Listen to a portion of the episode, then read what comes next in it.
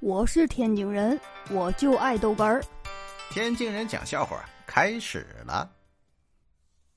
我那个小外甥啊，幼儿园举行化妆舞会，我用纸呢给他做了把假镰刀，然后啊让他穿上黑色的雨衣。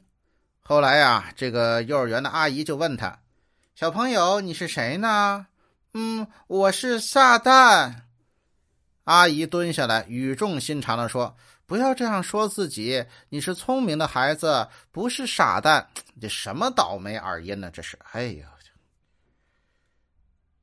哎呦我的妈！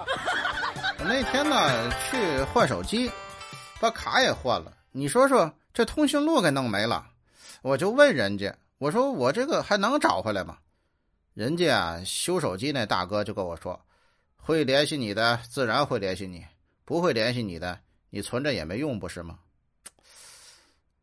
你这还是这这这大哥，你以前是干修手机的吧？说出你的故事。哎呦我的妈！我是天津人，我就爱逗哏儿，欢迎继续收听。